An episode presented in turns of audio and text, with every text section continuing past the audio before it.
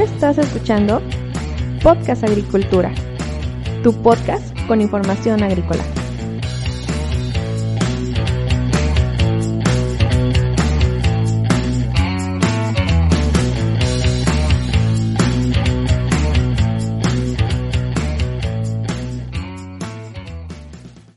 Hola, ¿qué tal? Yo soy Olmo Axayacat y este es el episodio 109 de Podcast Agricultura. El día de hoy es sábado primero de agosto del 2020 y en este episodio te quiero comentar de qué se alimentan las plantas. En específico, de qué se alimentan las células que conforman las plantas. Casi siempre cuando hablamos de nutrición vegetal y en específico de qué se alimentan las plantas, nos referimos de manera sencilla a que se alimentan de agua y minerales. Sin embargo, la respuesta a la pregunta planteada es un poco más amplia y compleja. Sin duda el agua constituye entre el 80 al 90% del peso total de una planta. Entonces, si nos referimos a cantidad, se trata de la sustancia más importante en cuanto a la nutrición de las plantas. Por lo tanto, es importante nutrir bien a las plantas utilizando de manera adecuada el agua para aspirar a obtener altos rendimientos por unidad de superficie. Ahora bien, los minerales constituyen solamente entre el 5 y el 10% de la biomasa, es decir, de la materia seca de una planta, por lo que directamente no contribuyen demasiado al rendimiento, si nos vamos por porcentajes. Sin embargo, su asimilación, aunque sea en muy pequeñas cantidades, es vital para el buen desarrollo de nuestras plantas. Los minerales no son la gasolina de nuestra planta, pero funcionan como el aceite que hace que éstas mantengan el rendimiento al máximo. Nitrógeno, fósforo y azufre forman parte de las moléculas orgánicas de las proteínas, las enzimas y los ácidos nucleicos. Potasio, calcio y magnesio actúan como generadores de presión osmótica para jalar agua dentro de las células y también como activadores, coadyuvantes e inhibidores de enzimas, lo que permite dar estabilidad a las membranas y paredes celulares. Y los micronutrientes hierro, manganeso, boro, zinc, cobre y molibdeno tienen funciones muy específicas como coenzimas en muchas reacciones químicas. Sin embargo, más allá de agua y minerales también tenemos otras cuestiones que sirven para nutrir a nuestra planta. Otro elemento de mucha importancia es el dióxido de carbono.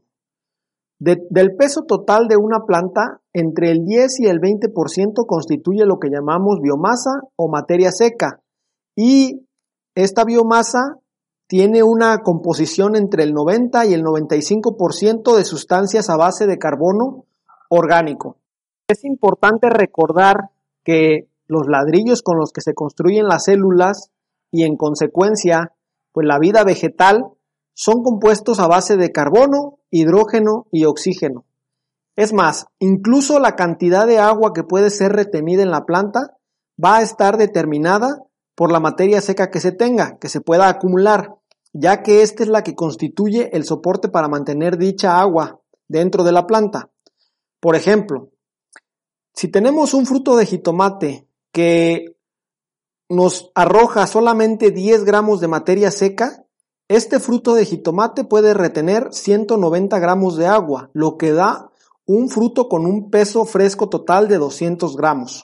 Y bueno, el carbono que constituye la materia seca de las plantas proviene del dióxido de carbono, del CO2.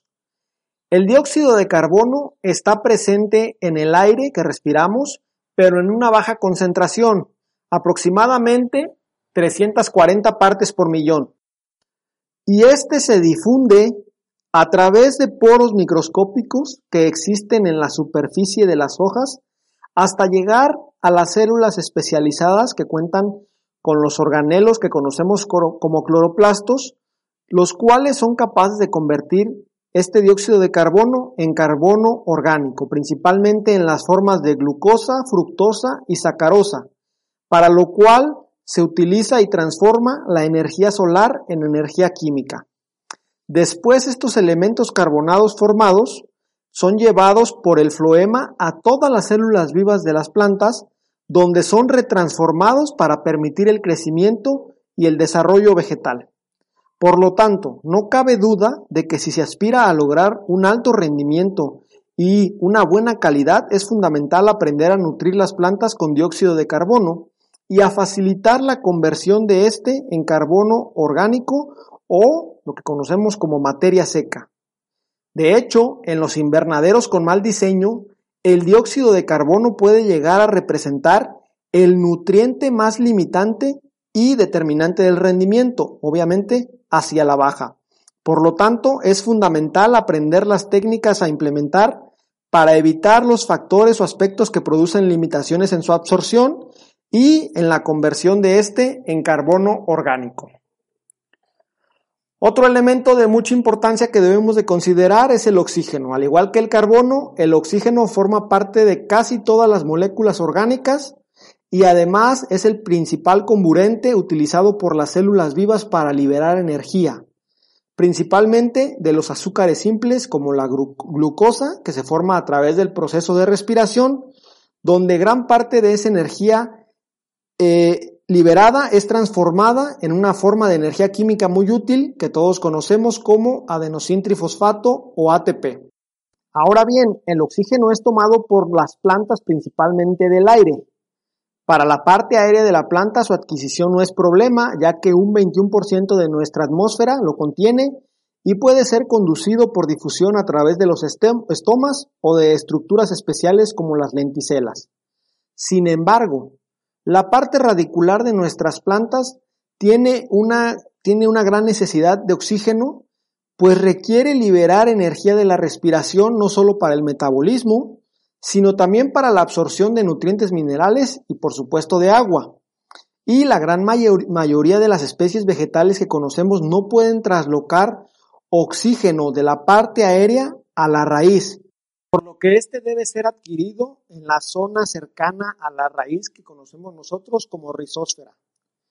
El problema es que la absorción de oxígeno por parte de la raíz puede verse limitada porque el suelo o los sustratos, si estamos hablando de hidroponía, contienen mucho menos aire que la atmósfera eh, que rodea la parte superior de la planta.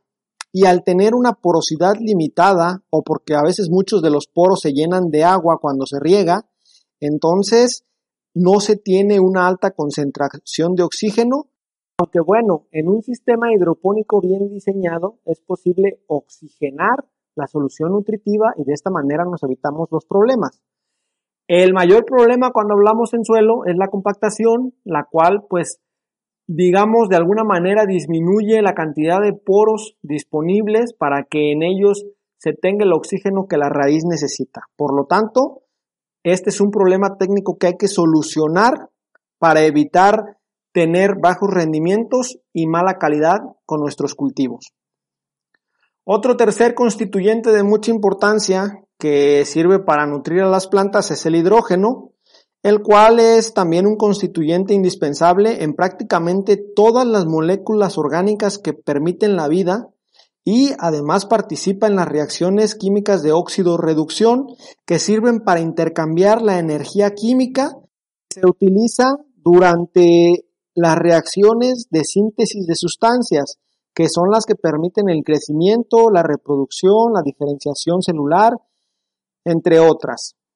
La adquisición de hidrógeno por parte de las células se da principalmente a través de la disociación de las moléculas de agua, es decir, a través de la separación de los átomos de hidrógeno y del átomo de oxígeno presentes en la molécula del agua. Ya para terminar, el último factor que hay que considerar es la energía radiante. Estamos hablando de energía en forma de luz y calor. Aunque no son nutrientes en sentido estricto, de alguna manera se pueden considerar como tales, pues la radiación solar que viaja en el espacio con longitudes de onda entre 400 y 700 nanómetros, lo que nosotros conocemos como luz visible, se requiere como fuente de energía para convertir el dióxido de carbono, el nitrato, el sulfato en moléculas orgánicas y que sirva también como señal para realizar cambios fisiológicos dentro de las plantas. El calor que es otra forma de energía radiante de onda más larga, conocida como la onda infrarroja, también da condiciones de temperatura requeridas para la actividad enzimática y, por supuesto, regula la velocidad y calidad del crecimiento y desarrollo de las plantas. Con todo lo anterior que te he comentado, ya te podrás dar una idea de que no se trata simplemente de decir que las plantas requieren agua y minerales para su buen desarrollo, porque son muchos otros los factores que inciden y que debemos de cuidar. En resumen, necesitamos agua para nuestras plantas, minerales, nitrógeno, fósforo, potasio, calcio, magnesio, azufre y todos los microelementos. Pero también necesitamos dióxido de carbono, oxígeno e hidrógeno, así como energía radiante. Una vez que tenemos todas estas entradas en nuestra planta, podemos decir que la estamos nutriendo de manera adecuada. Hasta aquí el episodio del día de hoy. Recuerda que si tienes alguna pregunta me la puedes dejar en las notas del episodio y con mucho gusto te responderé. Yo te espero el día lunes con un episodio más de Podcast Agricultura. Hasta luego.